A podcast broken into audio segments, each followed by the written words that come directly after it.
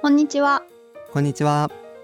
三井テックラジオは株式会社三井リンクスのスタッフが Web デザイン、Web フロントエンドなどの Web 技術に関するニュースやツールなどをシェアしたりするためのポッドキャストです。えー本日の司会は古川が務めさせていただきます。ゲストは設計チームの橋本くんです。よろしくお願いします。よろしくお願いします。はい、えー今回のテーマは Adobe XD Extension for Visual Studio Code っていうことなんですけど、まあ、私は普段 VS コードユーザーなので、まあ、この字面だけで見ちゃうとちょっとそわそわしちゃうんですがこれってちなみに一体何ですか？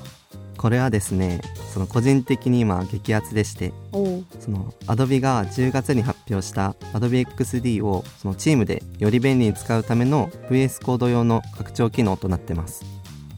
なるほど。と例えばその大規模なプロジェクトだったり、まあ、そのチームでデザイン制作を行う場合その Adobe XD だとそのクリエイティブクラウドを用いてデザインの配色やフォントサイズまたそのコンポーネントとかのデザインルールをそのチームで連携できるんですよ。うんうん。あのデザインシステムっていうやつですよね。Adobe XD で言うと、まあ、その例えばドキュメントアセットに登録するようなそのサイトの配色だったりフォントサイズだったりあとはアイコンなどの汎用コンポーネントみたいなやつですよね。そうですね。そのデザインシステムをそのクラウド上で連携することで、まあ、その複数人でもトンマナが一貫したデザインをその効率的に行えてその仮にデザインシステムに変更が入った場合でもデザインを一括更新することができます。でもこのデザインシステムを開発者がコーディングする場合ってその XD 上でフォントサイズや配色を逐一確認してでそれをデザイン上あのエディター上に落とし込むじゃないですか。うん。でこれって結構そのエディ XD とエディターの往復をしたりして結構大変ですよね。うん。その若干煩わしさっていうのはか毎回感じてますね。なんとですねそこで登場するのが本日のテーマの Adobe XD Extension for Visual Studio Code なんですが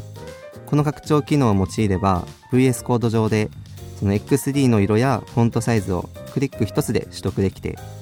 でまたそのコンポーネントは拡張機能上でソースコードが登録されてさえいればそのコードスニペットから実装ができたりするんですよ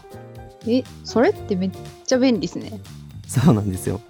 なんかその一言で言うと、エディタ上でデザインシステムを扱えるようにする拡張機能なんですけど、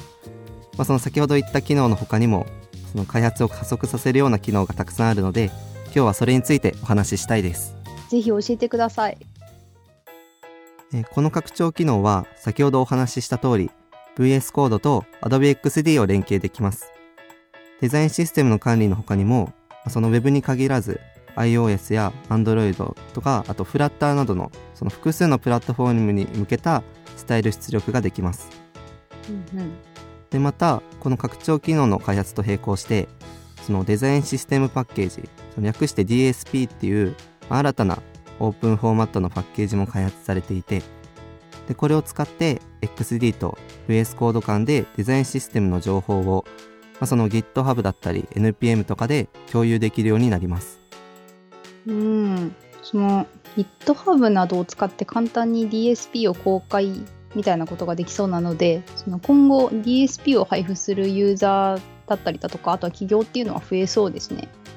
そうですね。あと、現在だと、まあ、ブートストラップの DSP が MIT ライセンスで公開されていたりだとか、まあ、あとは、えーマテリアルデザインの DSP も今後その Google から公開される予定ですね。具体的なその DSP の構成を知るためにもそのいくつか中身見てみるといいかもしれないですね。ですね。と続いて、この拡張機能でできることについてお話しします。えー一つ目はデザイントークンの作成です。デザイントークンっていうのは、XD のドキュメントアセットに登録されている、まあ、色やフォントサイズのコンポーネントに任意で付けられる名前で、まあ、そのこれを使うことでそれぞれの値を管理できます。でそのデザイントークンなんですけど、まあ、その今回の拡張機能によって VS コードでも作成ができます。で実際に作成できるトークンの種類としては、あ、そのカスタムとサイズとカラーと、まあ、エイリアスの4種類があってでそれぞれにトークン ID、 Value、Description Tags っていう項目の入力欄があります。うん、カスタムとサイズとカラーっていうのはニュアンスから、まあ、その設定できる内容みたいなのが想像できるんですけどエイリアスは、まあ、どんな指定ができるんですか？とエイリアスはですねそのカラートークンとか、まあ、そのサイズトークンで同じ値でも、まあ、その元の値元のトークンとは別名を付けたいときに用います。例えば、まあ、スカイブルーというカラートークンがあったとしてでそれをリンク色として定義したいってなった時に、まあ、そのエイリアスとして別途リンク色っていう名前のトークンを作成して先ほどのスカイブルートークンを紐付けます、うん、でそのえっと今作ったリンク色っていうトークンの方をリンクボタンのコンポーネントに指定してあげることでその今後リンク色はピンクっていう風にガイドラインが変わったとしてもリンク色のトークンの紐付けをスカイブルーからピンクに変更するだけでそのコンポーネント自体の変更とか更新をする必要がなくなるわけです。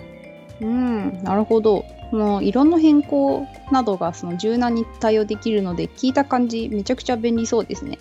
そうですね。で、あとその XD で作成したデザイントークンを使うには、まあ、まず Adobe XD のメニューからクリエイティブクラウドライブラリにデザインシステムを公開します。公開したデザインシステムには、その固有にアクセスリンクが付与されるので、そのリンクを Adobe XD Extension for Visual Studio Code で読み込むと、その XD 上で作成したデザイントークンを VS コード上で使えるようになります。うん、なるほど。XD 側も、まあ、その VS コード側もそこまで複雑な作業なく連携できるのが実用的な感じしますね。まあ、やっぱりでもその VS コード上でトークンを設定するよりは XD 側でトークンつけられるなら、まあ、読み込むだけでトークン使えるようになるってとこを見るとあらかじめ XD 上でつけてもらってた方がありがたいかもしれないですね。ですね。なんかそのデザインもコーディングも自分一人だけでやるっていう人以外は、まあ、なんか基本的にデザイナーが XD で作ったデザイントークンを用いると思います。うん、なるほど。そして最後に XD で作成したコンポーネントにはコードスニペットを登録できます。Adobe XD Extension for Visual Studio Code の画面の中にはそのコンポーネンツっていう項目があってそこでコードスニペットの、えー、項目欄に JavaScript だったりあと React とかのその各フレームワークごとに開発時に呼び出すコードを登録できます。うんうん。でまたここではその使用しているデザイントークンも設定できてでデザイントークン側からもコンポーネントを参照しています、うん、でそのコードスニペットの登録が終わったらあとはそのコーディング時にコード保管としてそのコンポーネントの見た目と説明文とあとそのコードスニペットが表示されるようになるので視覚的に分かりやすく使うことができます。うん。個人的にここが一番グッときてますね。その例えば、まあ、ブートストラップでページを作成するときはそのブートストラップのドキュメントを、まあ、ブラウザで参照してドキュメントの中からそのコンポーネント探してコードをコピーしてエディター上のファイルにペーストするみたいな作業が発生してたと思うんですけど、まあ、それがその VS コード上でしかもコードスニペットから呼び出しができるってことですよね。そういうことになりますね。おーその今自分がコードスニペットからコンポーネントを実装するとこ想像してみたんですけど、まあ、その便利すぎてびっくりしますよね。そのスニペット入力してタブキーを押したらコードが展開されるみたいなことですもんね。そういうことですね。なのでその自分としてもコーディングがすごくはかどりそうだなって思いました。うん、うん、でもちろんその DSP 上のコンポーネントにまあ、そのソースコードを登録したりするっていう作業はやっぱり発生するとは思うんですけど、まあ、でも後の運用のことを考えれば必要なコストかなって思います。なるほど、え以上が大まかな拡張機能の機能概要なんですけど、まあ、この他にも細かなチップスが、まあ、Adobe XD Extension for Visual Studio Code の公式ページで紹介されています。いくつかの例として挙げると、ま、そのコンポーネントのディスクリプションエリアに XD のデザインプレビュー用のリンクを iFrame で埋め込んでホバーエフェクトを掲載したりあとはその DSP の編集権限を設定したりなんてこともできるようです。詳細はぜひページを見てみてください。はい。後で見てみようと思います。さて、ここまで Adobe XD Extension for Visual Studio Code の機能の話をしてきたんですけど、まあ、そのちなみにこれ、橋本くんは今後どういうふうに活用されていきそうだなと思ってますか？うーん自分はその職種問わず制作チームのコミュニケーションにその結構貢献してくれそうだなとは感じていますうん。その自分のイメージ的に従来はデザイナーがデザインシステムを作成してで開発者がデザインシステムを参照してコーディングするっていう風にそのデザインシステムとコードってちょっと切り離されてる印象だったんですけどでまたそのうん複数開発者がいる場合にそのデザインシステムに対してまあその複数に別々の視点が入るのでデザインルールの解釈がたまにブレてしまう可能性がありました。まあ、なんですけど、この拡張機能によって、そのデザインシステムが、まあ今回のその DSP というパッケージに落とし込まれることによって、そのデザインシステムとソースコードの結びつきがより強固になったんじゃないかなっていうふうに感じます。うん、開発者間のそのコードレベルでのデザインルールの共有みたいなのも、まあ、DSP を使えば簡単にできそうなのでその開発者間同士の解釈の違いみたいなのを聞きにくくなりますね。はい。あとは自分はその今後 DSP の展開がとても楽しみで、まあこれってオープンフォーマットなので、形式を踏襲すれば、まあその他のアプリだとかエディターでも使えるようになるかもですよね。その実際 Adobe XD だとその DSP リーダーっていうプラグインがあって Adobe XD Extension for Visual Studio Code とは逆にその XD にまあ DSP を取り込むことができます。うん、なるほど。その DSP が、ま、チーム間やツール間でのそのデザインシステムの共通言語みたいなものになったら、まあ、プロジェクトメンバーのコミュニケーションっていうのが加速しそうなので個人的にはめっちゃ夢が今膨らんでますね。はい。というわけで、今回の三井テックラジオでは、Adobe XD Extension for Visual Studio Code についてお話ししました。橋本くんは今後、そのこの拡張機能、案件で使いそうですか？機能だけ見れば使えそうですね。まあ、ただ、学習コストとか運用フローとかを見ると、まあその今日から使えるとまではいかないかもしれません。うん、なるほど。まあ、やっぱりその今のところ VS コードでしか DSP が使えない点だったりあとはまあ確立されている運用フローとの兼ね合いを考えると、まあ、サクッと案件導入はちょっと難しいかもしれないですね。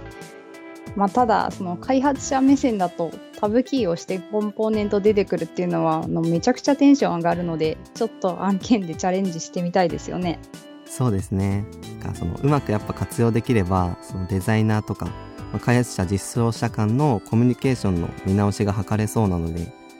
例えば、えっと、ウェブサイトの構築フェーズだけとか、そういう限定的な環境に絞って試験的に使ってみたいなとは思いますね。うん、DSP がまあもっといろんな環境で使えるようになれば、まあ、系導入みたいなことも現実味を帯びていくかもしれないですね。